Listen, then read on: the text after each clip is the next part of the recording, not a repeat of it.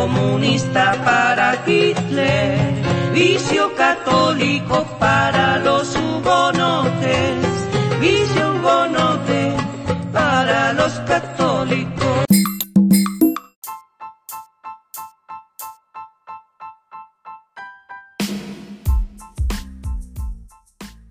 Kaixo, kaixo.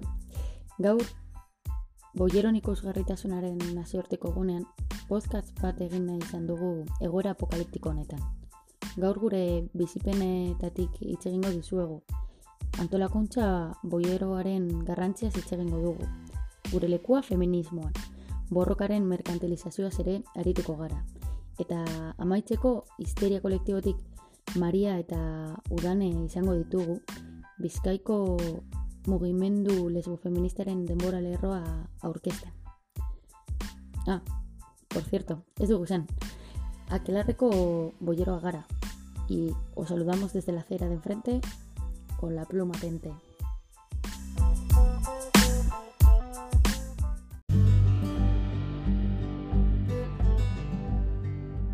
Bani boyera naiz, boyera ikusten duen nire burua, boyera de, de bollo.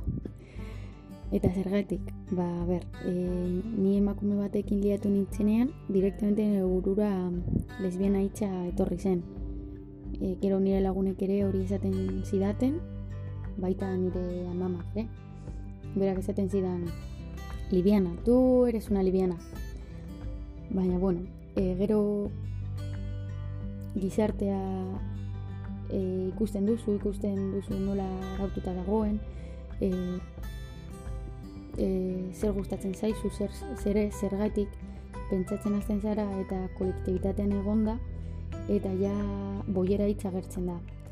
Eta aldaketa bat e, izaten dut nire buruan, bueno, izaten jarraitzen dut bebai, baina orain hitz hori e, kutsu politiko bat e, daukan iretzat. Bai autopolitikoa eta sexualitatea bizitzeko modu modu bat dela ikusten dut. E, orduan, ikusten duzu gizartea nola bueno, ba, baztertzen zaituela eta badirudi izkuton egon behar zarela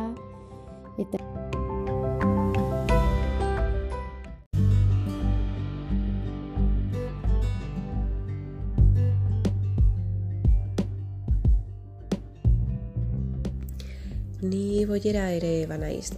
Noiztik, ba, betidanik. Baina egia da zieran ez como, wow, ala, una lesbiana. Boiera hitzak lagun arteko hitza diru de lesbiana den emakume bat eh, deskribatzeko. No? Parece más la, la manera coloquial de, de lesbiana. Baina, que ba, hasia la konturatu naiz askoz gehiago dela. Eta, koño, boiera izatea zarronago. Esan duzu bezala, e, nik uste dut boiera izatea zeo zer politikoa dela eta, eta lesbianaren estereotipoaetatik kanpo dagoela. Bizimodu baten alde borrokatzeko modu aktiboago bat.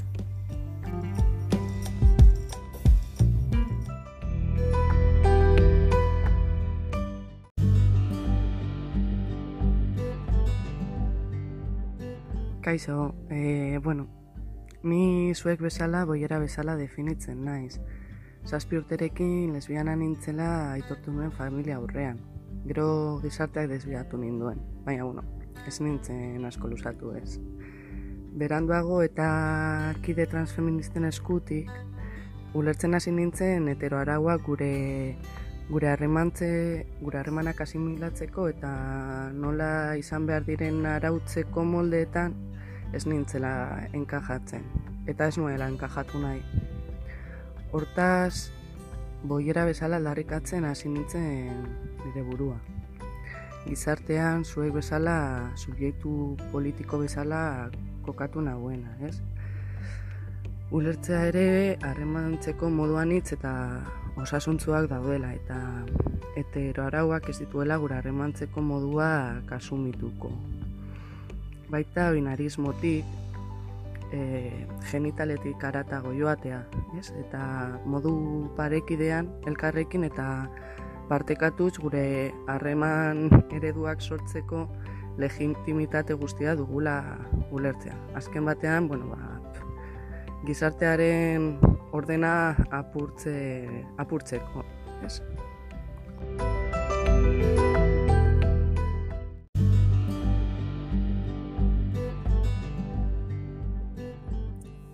Ba bai, eta hemen gauden gauden hirurok hori aldarrikatu nahi dugu. Boiera garela. Guk gure e, eguneroko tasunean aldarrikatzen dugu. Baina gaur bereziki ikusgarritasun lesbikoaren egunan, are gehiago azpimarratu nahi dugu ez garela identifikatzen lesbianaren definizio arrunt horretan. Ez gara identifikatzen plumofoa den horrekin. Ez gara identifikatzen ligatzeko aplikazioetan eh, solo femeninas y que no se les note la pluma esaten dutenekin. Ez gara identifikatzen. Guk eh, ba, heteronormatibitate binarismo horretatik at kokatzen gara. Horregaitik guk gaur eta egunero ikusgarritasun boieroaren eguna aldarrikatzen dugu. Horren arira, e, badago interneten artiklo oso interesgarri bat, Pikara magazinen dagona, e, jakaranda disidentea e, idatzitakoa, eta titulua dauka Fui lesbiana, ahora soy bollera y no soy mujer. Oso interesgarria eta oso berazgarria. Niri,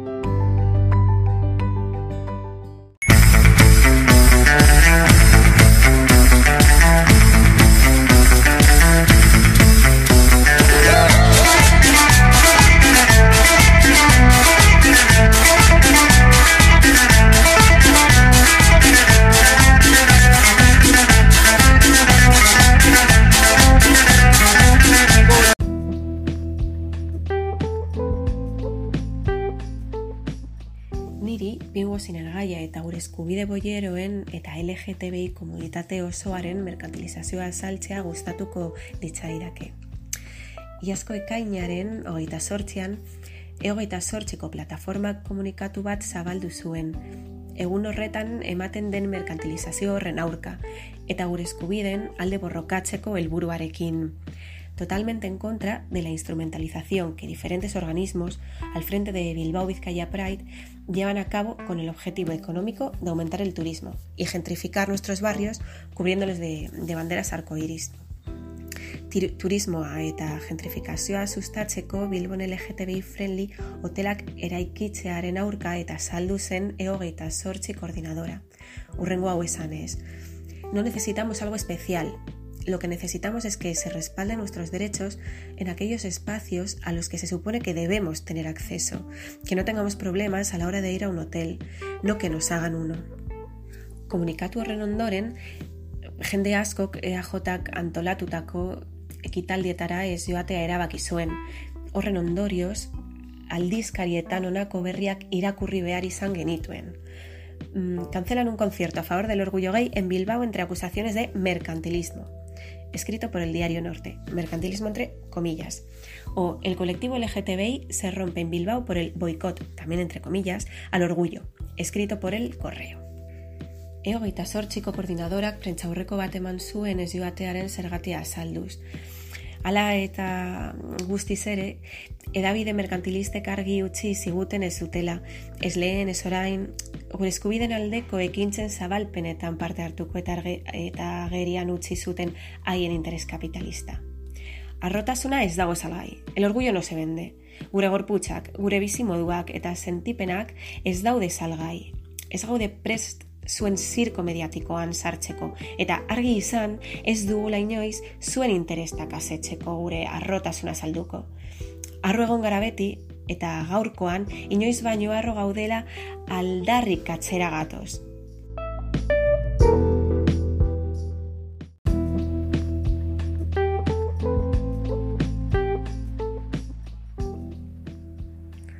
Arrotasuna ez dago salgai ez. Argi dugu Bilbo hiri eskaparate honek gure auzoa gentrifikaztuz eta turistifikatuz ez dola gure borrokaren merkantilizazioari utziko eta ere gehiago gure koloreak erabiliko hiriaren salmentarako.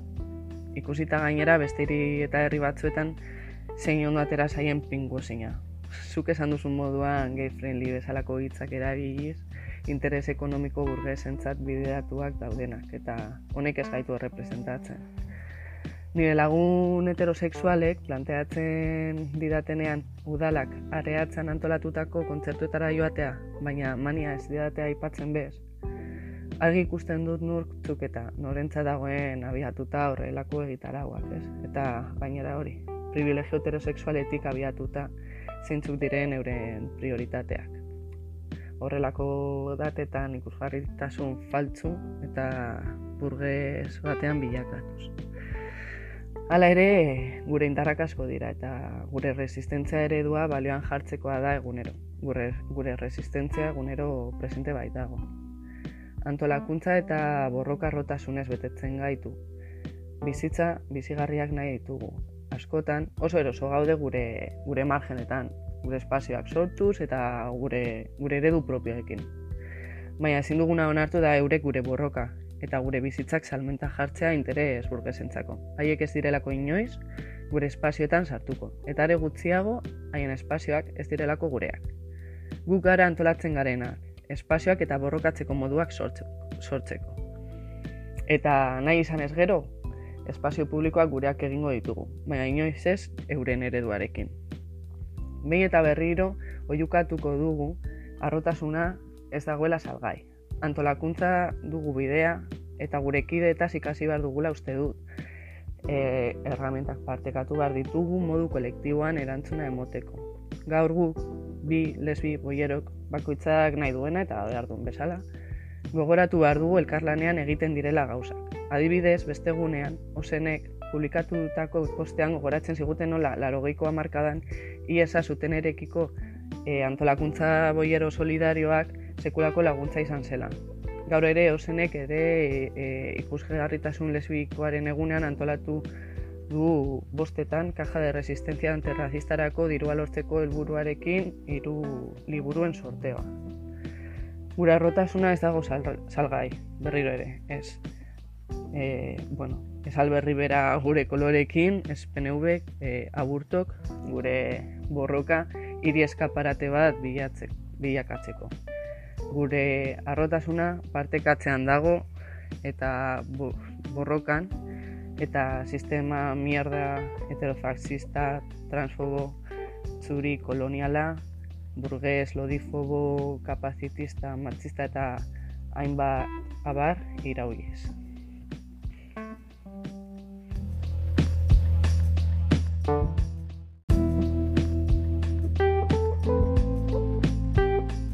Bai, guztiz ados. Eta gainera estatu zapaltzaiari berdin dio udaletxaren txat dena ondo doa, PNV Style Company. Adibidez, eh, Aratz Castrok, Bilbao Bizkaia Pride famatuaren antolatxaiak, hau esaten zuen pasan urtean. Es la primera vez que la fiesta ha sido masiva y vamos a seguir trabajando en esa línea, pese a quien le pese. Eta gogo esan nahi dugu, que no, Aratz, que no es la primera vez, que no es una fiesta y que eso no es trabajar. Agian haien txat masiboa Bilboatz barkitua betetzea da. Bueno, gogoratzea foroa largoi pertsonakoa dela. Baina, bueno, guretzat masiboa beste gauza bada, eta argi dago borrokatu hitza beste zen nahi badaukala. Pero a ver, no sé de qué os quejáis, si van a haber dos hoteles gay friendly en la cool city de Bilbao. Que no, ez ez, guk ez dugula hori nahi, eta ez dugu hiri ere du hori nahi ere baina estatu fascista honetarako ere ez da existitzen merkantilizaziorik, baina haiek marketing estrategiekin anistasunera batzen dira. Baina, klaro, anistasun zehatz bat nahi dute. Anistasun horriei muga jartzen dizkiote. A ellos solo les vale la diversidad que tenga la capacidad de consumo. Y queremos dejar claro que los derechos simbólicos no valen nada si no hay unos derechos sociales y materiales que los puedan avalar. Guk ez ditugu nahi multioptikaren globito koloretsuak. Ez da inditezen marketinga ekainaren azken astean. Ez da Carolina LGTB tipikal de Bilbao. Ez da Israel Eurovisionera joatea estatu zapaltzairaren irudia garbitzera. Guk ez dugu hori nahi, baina guk gurea egingo dugu.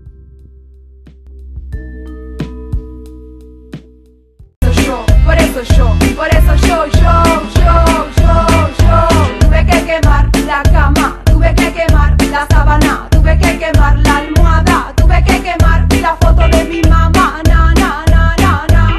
Tuve que prender fuego el balcón Tuve que quemar la cúpula del Congreso de la Nación. Yo tuve que quemar el Messenger Tuve que quemar todo el ayer y el anteayer. Tuve que prender el gas Tuve que explotar el balcón, el de atrás. Tuve que quemar la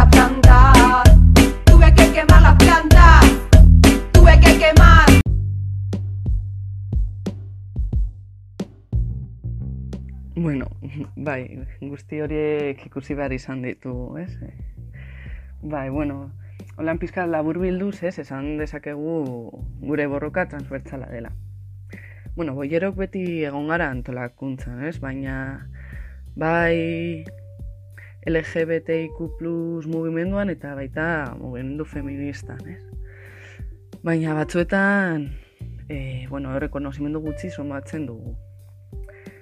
Hain zuzen ere, bueno, komentatzea ez, e, Euskal Herriko bosgarren jardunaldietan gorputzak eta sexualitateak egondako mai zentralean, e, medeak, bala, sare lesbianista, elkartean eta ozen izan genituen, eta norbaitek ikusi ez badu, bueno, YouTubeen mai inguru guztia dago. Hemen hainbeste sozializatu den emakume asteriskoaz, orain trans eta boierak ere, eta espazio feministetan izendatu diren anistasunetik, uh, anistasunetik errealitatean zer representazio maila dagoen hausnartzera eraman ziguten. Bueno, beste hainbat gauzen artean, ez? Oso komuna da, mugimendu feministan heteropatriarkatu hitza komunikatuetan, karteletan, e, pankartetan eta barretan ikustea. Eh? E, maia nola nahi zuten ere. Baina faltan ditugu eguneroko praktika errealak. Feminismo heterosexualak bestela egiten duena da gure instrumentalizazioa. Bueno, besteak beste e, mugimendu feministan eredu heterosexual normatiboa zalantzan jartzeko ordua dela eta boierismoa aukera politikoa eta antipatriarkala delakoan heteropatriarkatoa suntzitu behar dugu eta horrek desioen harreman ereduen eta barren desaraikitzarekin dator. Anistasun sexu generikoari ate, ateak irekiz eta lesbo feminismoari benetako lekua, bueno, de hecho, dagokigun lekua eginez. Hala ere, ez dira, ez dira gutxi espazio feministetan segurutzat jo izan ditugunak, boierok bizi izan ditugun esperientzia deserosoak. Horietan, e, bueno, privilegio heterosexuala dugu, ez? E, no deseraikitze prozesurik gabe boieroen erromantizazioa egin den ikuspegi heterosexualetik. Ez dakizuek, baina, bueno, tipikal, fijo que tu ligas más en estos entornos, txantxas heterokurios deitzen ditugun horiek gure gorpuntzen instrumentalizazioa egin dutenean, edo, bueno, ser obligades a acompañar en las dudas de sus deseos a personas porque tú pasaste por eso, bueno, ni ez nahi inoiz heterosexuala izan, baina, bueno, ez, eh, bueno, hainbat esperientzean hitz, ez, non privilegio heterosexuala kokatzen dut. Nik behintzat, eh, zakizuek, eh, bueno, zin motatako iritziak eta esperientziak izan dituzuen honekin.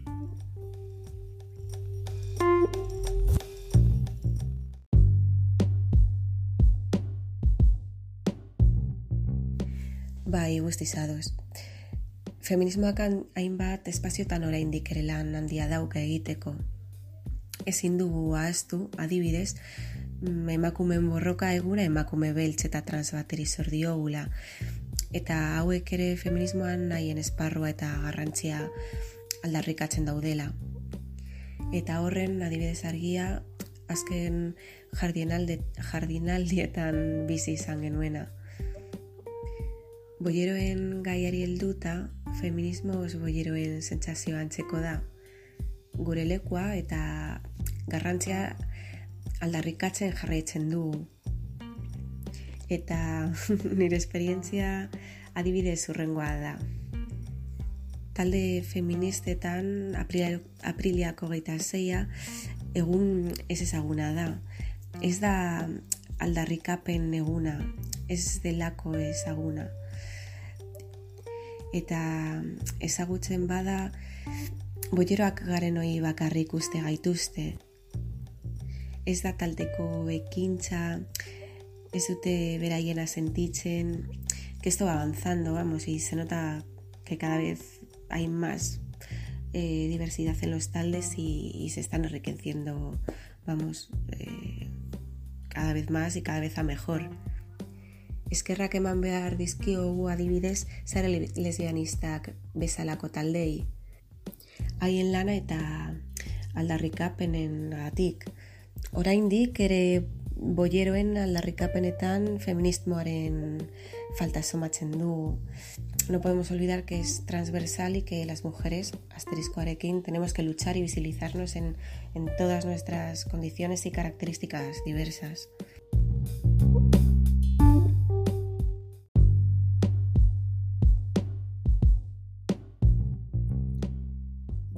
Zuek esan duzuen moduan, ba, e, borroka hori transbertsala izan behar da, aniz, eta anistasun eta identitate guztiena, ez? Eta bueno, e, bota duzuen ez da bai da, ba, badakigu ez dela, ez dela berria. Leire komentatu duen moduan, durango, durango jardunaldietan gorputzak eta sexualitateen mai inguruan ez da bai da hori eta askoz gehiago eman ziren, ez? Nik e, gaur e, zare lesbianistak landakon bueno, landako astindu zuen galdera berdina bota nahi dut gaur. Eh, puede ser feminista siendo heterosexual?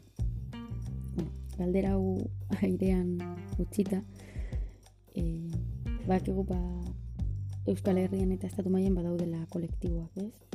Ba, la zare lesbianista, 7 menos 20, emakimean, oza, badaude, e, seguru pio bat aztu ditu dela, eh? baina, bueno, e, badaude eta garrantzitsua da e, modu kolektiboan aurra pausuak emotea.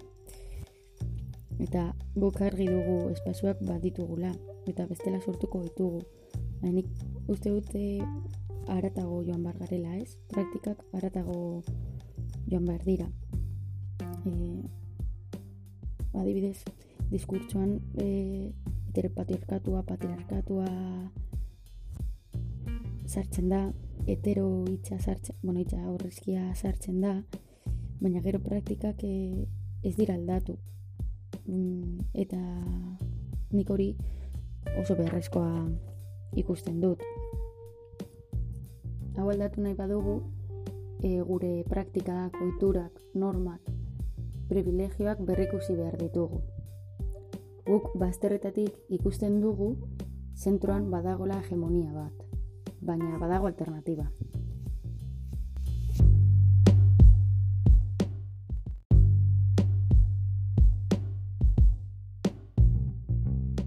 Esan duzun moduan, lanean jarraitu behar dugu gertaera kalbotik ez ikusteko eta gure iritziak erdigunean kokatzeko, mugimendu honetako kide guztiak lagunduz.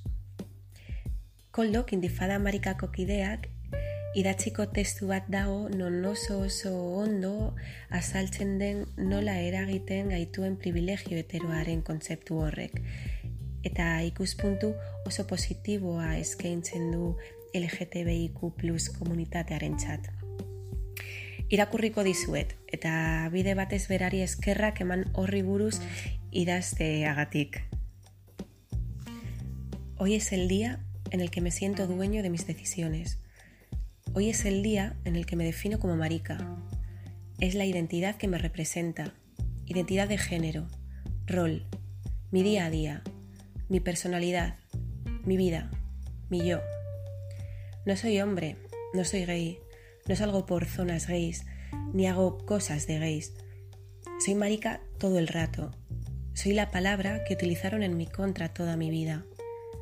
Palabra a la que he dado la vuelta. Debilidad que he convertido en fortaleza. Lo negativo siempre se puede volver positivo cuando tenemos la intención de nadar a contracorriente. He aprendido a identificar un abuso, una agresión. Me da igual si lo conozco, si es amigo de amigo o familiar, si puedo llamar la atención por el pollo que le van, que le vaya a montar. no permito lo que no quiero permitir. Aún así, creo que queda mucho trabajo. Seguimos relacionándonos como si, con la excusa de la liberación sexual, pudiésemos tocar y meter mano a quien nos dé la gana. A veces parece que entramos en zonas de caza. En ello ando, aprendiendo de y con las relaciones humanas. Son demasiadas las situaciones en las que somos testigos de abusos o agresiones y no actuamos ante, ellas. Debemos seguir peleando para que ninguna agresión quede sin respuesta. Cada persona lleva su proceso y cada proceso lleva su tiempo, pero tenemos que hacer fuerza común para identificar las cosas. Tenemos que ser hermanas y sobre todo apoyarnos y ayudarnos entre nosotras. Es importante en este proceso no caer en el clasismo implícito en juzgar a las personas no deconstruidas. Siguen siendo hermanas. Acompañémonos en esos procesos, ya que cada una está en un punto distinto del mismo camino. Nosotras tenemos las respuestas y sobre todo las llaves y la capacidad de seleccionar los candados que queremos reventar. No perder el tiempo en educar a un hombre cis heterosexual porque nunca podrá empatizar. Mentira, me encanta hacerlo cuando salgo con mis amigas y compas. Pero cierto es que sin querer aprender poco se puede enseñar. Lo importante es no perder la esperanza en todos los candados que vamos a seguir abriendo. Es que ricasco, Coldo.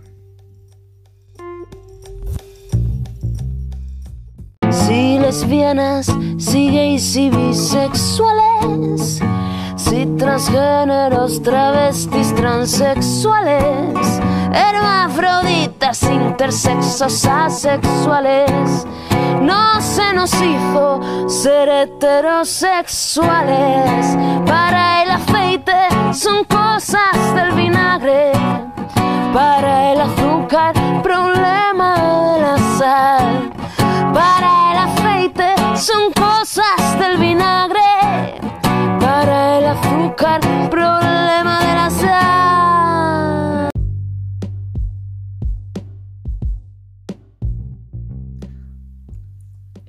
antolakuntza lesbo feminista izan dugu beti, eta ezin ditugu astu gure, gure aurretik etorri diren borrokalari guztiak. Maitasun oso oso goratzen ditugu gaur eta egunero, ez? E, bueno, da bizi, eskerrik asko irakurketagatik eta eta eskerrik asko koldo idatzitakoa eta partekatutakoagatik. Eta horren arira, e, antolakuntza eta elkarrekiko zaintzari begira, ez? Ezin dugu astu gure, gure memoria historikoa. Horrek identitatea eta gaur egungo borrokari testu ingurua eta baita, baita nortasuna ematen digulako.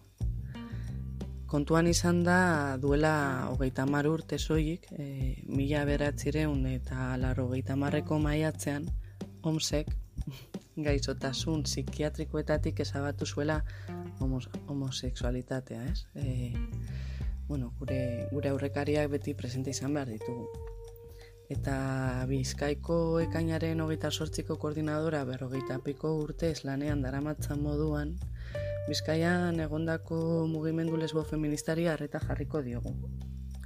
Horretarako, bueno, goraipatzekoa dugu histeriaketik e, egin duten lana, bizkaiko mugimendu lesbo feministaren ibilbidea barne hartzen duen denbora lerro batean. E, txartos banago, mila beratzireun eta iru eta bederatzean hasten dena. Eta bueno, e, oso posi kisteriaken meri eta udan editugu, Bizkaiko mugimendu lesbo feministaren denbora lerroaren proiektua aurkezten e, eta saltzen. E, mila esker zuen izugarrizko lanagatik eta tartetxo hau emateagatik.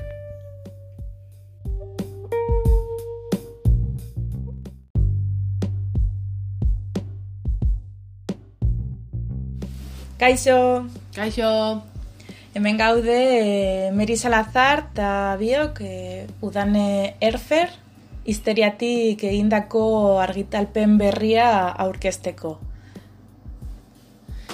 bueno, nik irakurriko dut e, Euskaraz motel hitz egin dudalako. E, bueno, denbora lerro honek bizkaiko mugimendu lesbofeministaren historia biltzen du sorkuntzaren alorreko une gogoan garrien bidez. Irurogeita marreko amargadatik gaur egunera arte. Datak, irudiak, kartelak, argitalpenak, bideoak eta testuak erakusten ditugu lesbofeminismoaren ekintza politiko eta sormen ekintzen garrantzia azpimarratzeko asmoz. Honetarako artea eta zorkuntzan egindako gauzak hartu ditugu abia puntutzat. E, baina hortik aparte, e, nahi izan duguna argitalpen honekin, dale, e, beste referente batzuk sortzea, mm, ba, gure historian zehar euki ditugunak eta gaur egungoak ere e, guretzat behar izan soziopolitiko bat e, delako eta horren erantzuna ere bilatu nahi dugu. Zeintzuk dira kolektiboak sortu dituen imaginarioak? Zein tresna artistiko erabili ditu horretarako? Nola bideratu dira diskurtso lesbofeministak sormenezko adierazpen bidez? Hauek izan ziren gure artean egin genituen za, geneuzkan galdera batzuk eta hoiek erantzun nahi izan ditugu. E, horretarako baliabide ezberdinak erabili ditugu, bai artxiboak bilatu, e, irakurri, egi, a, guk baino lehenago e, egindako beste liburu batzuk, eta bizkaiko kolektibo lesbo feministekin lotura duten pertsonekin elkartu gara elkarrizketak egiteko haiei eskerrak emon nahi dizkiegu be bai e, egin duten mm, denbora, sa eman duten denbora guztiagatik eta bueno, eskaini dizkigute baliabide guztiagatik. Haien artean bueno, hauek egon dira. E, Amparo Villar, Daldarte, Andrea Momoitio, de Pícara, e, maite albiz emakumeen dokumentazioa zentroa, maite irazabal, Dunia Muti, de MDMA, Jessica Domínguez, de Mosuak, Bea Macías de Osen, Rosa Pintor, de Bizkaiko Lesbiana Feministen Kolektiboa, Duen Saki, Leire Gómez, de Sare Lesbianista, Marisol Ramírez, de Lady Festa, eta Yolanda Martínez bueno, eskerrik asko haiei eta gero eh, egin ditugun aurkezpenetan parte hartu dute e, pertsona guztiei be bai. Eskerrik asko.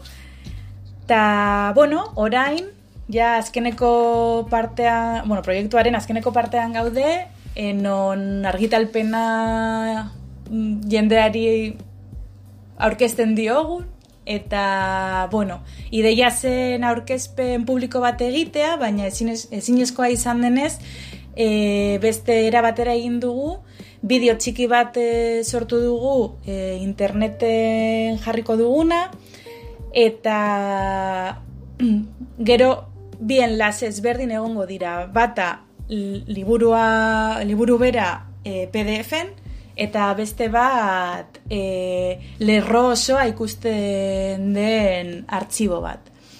Ta hoiek biak e, histeria webgunean ikusi alduzue?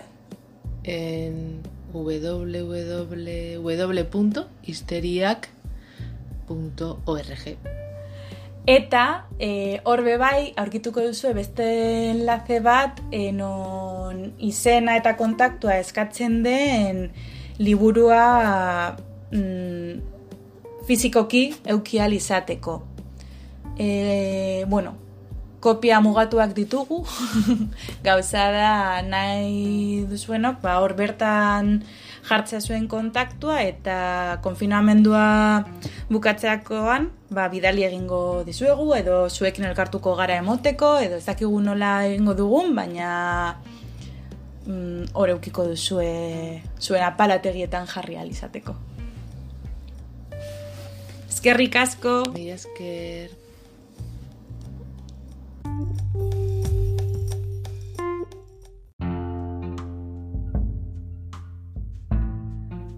Bueno, eh, eskerrik asko meri eta udane, zuen, zuen lanagatik berriro ere, eta, eta ekartzeagatik aurretik etorri diren guztiak e, eta hori partekatzeagatik guztiekin, ez?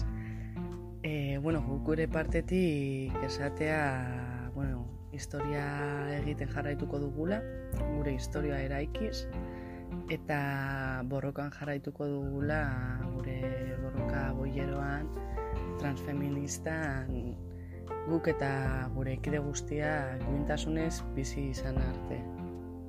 Eta horrek dakarren guztiarekin azken batean e, ziz heteropatriarkatu kolonial eta kapitalista hau iraoiko dugula.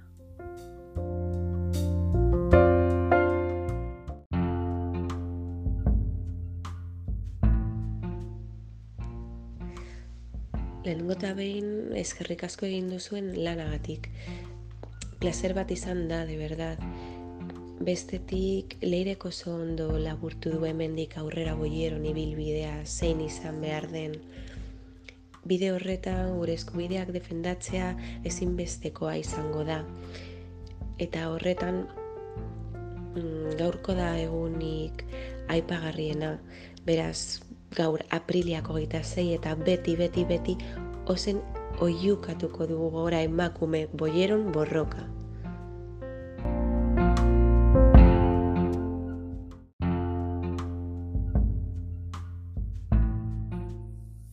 Bueno, ni ez naz asko luzatuko, mi esker zuen lanagatik eta lagundu diguzen hori. Orain abesti batzuk utziko ditugu hemen, entzun nahi bat dituzue, eta bueno, e, kaleetan ikusu, ikusiko dugu elkar.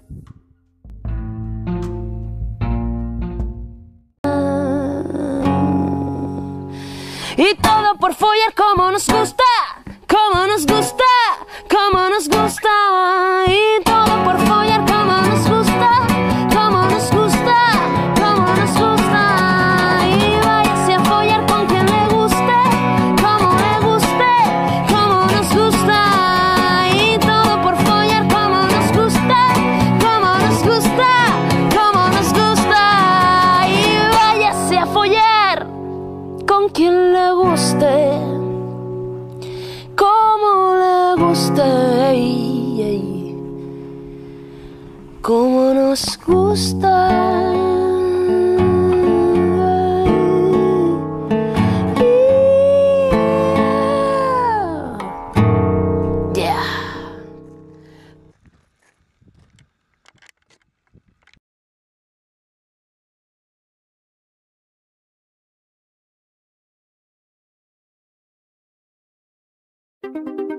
Bodies are bodies, whose rights are rights.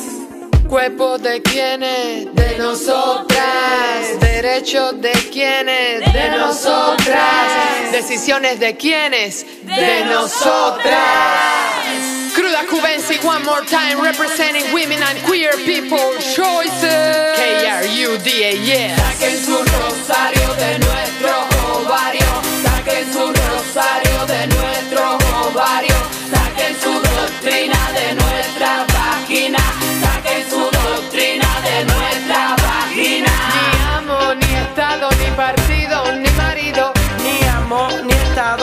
partido, ni marido, Ni amo, ni estado, ni partido, ni marido.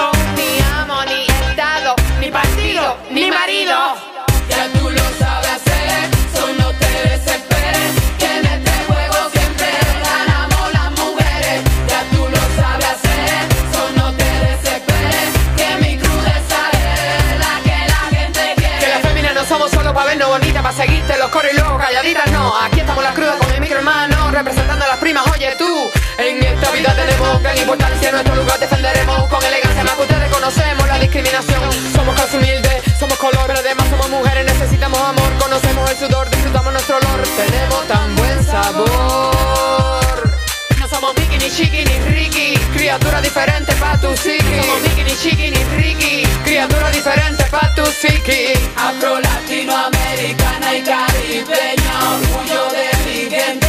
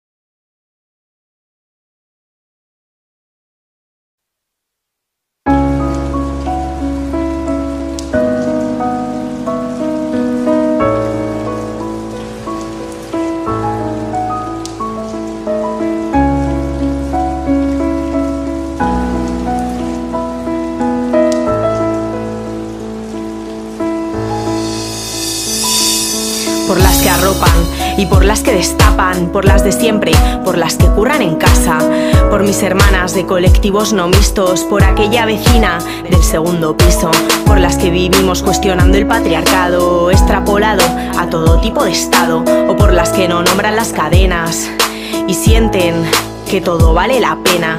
Nosotras decimos que valga la alegría, que el macho dinamite y nos envuelva la valía, que no estamos solas en esta batalla y aunque te sorprenda, nuestra paciencia estalla por todas las putas que son cuestionadas, por las que salimos desmaquilladas, por destruir el miedo que pasamos por las noches y por las que huimos de vuestros reproches.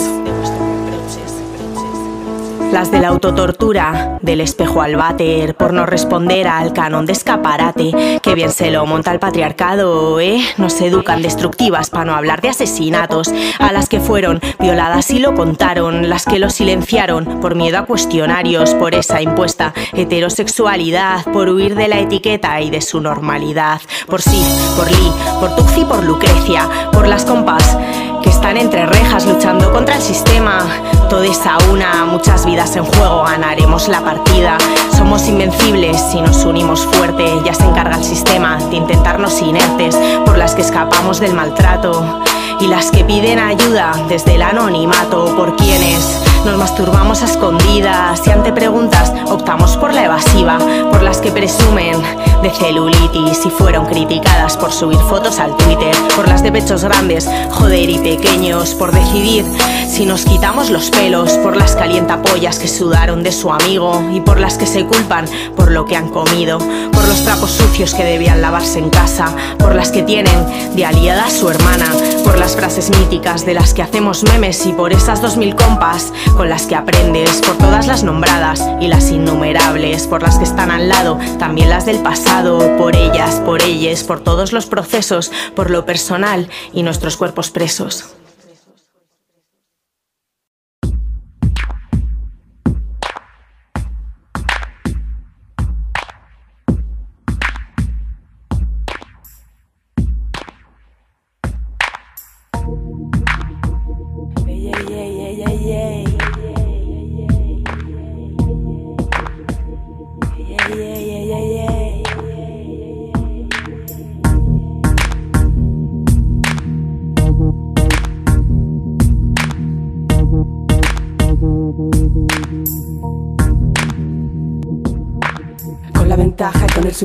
Ser mujer en el mundo actual. Me dejo llevar por el vicio, por no partirte la cara en mitad del local. Vas con tus compis, medio borracho, te pones pesado, me quieres tocar. Siento una mezcla en tu impotencia, vergüenza ajena y ganas de votar. Género débil, el fruto del mal, la sombra de Adán La historia amenaza con volvernos locas y tal. Lo dice el Islam y Santo Tomás. Rosa, Luxemburgo, Campo Amor, llega Amazona Vestal Romana, sendero impío hacia la vida humana. Kenia Arcana, Safo, Hipatia y Parque y Hatshepsut. Dios invoco hijas de Eva buscando una luz. Desde el gineceo se percibe lo más feo de este patriarcado rancio que golpea con su cruz. Desde que Prometeo les mostró el truco del fuego Sometieron nuestro ego desde Atenas a Estambul. Tú y cuantos como tú contra estas dos titanides Corre ve y dile a aquel que no vamos a ser tan dóciles. Imbéciles se creen que son la élite caerán por su propio peso cuando rescate a Eurídice Lápidame, humíllame, si quieres ponme un burka Arráncame la voz el clítoris pa' ser más pulcra. Escóndeme, tápame bien ese dejote impuro. No sea que te pervierta o te transporte al lado oscuro. No sea que te intoxique con mi psique de cianuro El diablo, eso seguro, ten cuidado. Bienvenido a la visión del prisma de un mundo vetado. A más de la mitad del total de la población. En el rastro son muy progres, pero no se nos respeta más que dos mujeres. Somos cuatro tetas, eso lo dice todo.